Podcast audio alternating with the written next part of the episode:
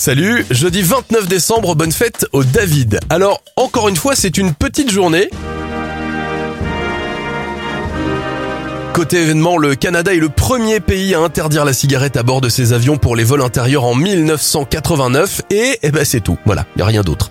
On passe donc aux anniversaires, l'imitateur Laurent Gérard à 55 ans, 50 pour l'acteur Jude et le présentateur météo Louis Baudin à 65 ans.